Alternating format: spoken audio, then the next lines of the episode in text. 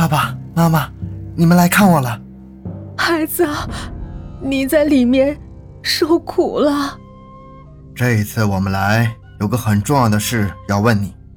爸爸，您说，你妈妈不是最近刚买个手机吗？你也知道，手机这个东西是需要上网的，所以，咱家的 WiFi 密码是啥？啊啊，一二三四五六七八九。哦，好，亲爱的，咱们走吧。爸爸，你们来一次就是为了问 WiFi 密码吗？可这是很重要的事儿，难道不是吗？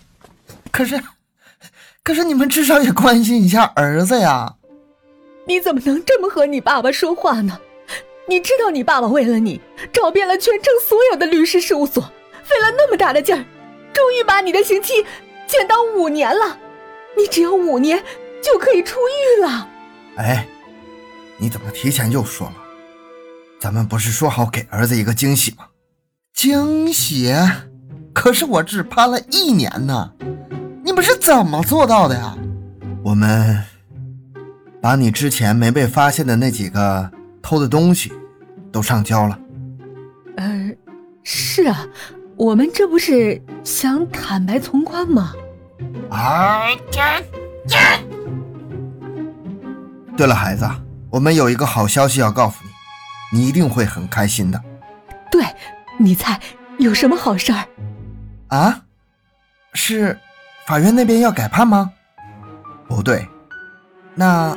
是受害人那边同意原谅我了吗？你再猜。那我实在是猜不出来了。你马上就要有个弟弟了。什么？你们五十多了，妈妈又怀孕了？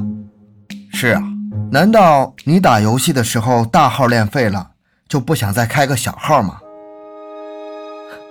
爸，爸爸，那不要这样。我会改过自新，重新。哎，你说咱们家老二起个什么名字好呢？可千万不能再叫小东了，咱们家起这个名字太不吉利了。哎，就是就是。哎，如果是个女儿怎么办？太好了，我一直想要个女儿。抽啊抽，抽就白了头。自从我与你分我就走进监狱的楼，眼泪呀止不住地流，止不住地往下流，二十八的脖子我脖子上挂呀。大街小巷把我。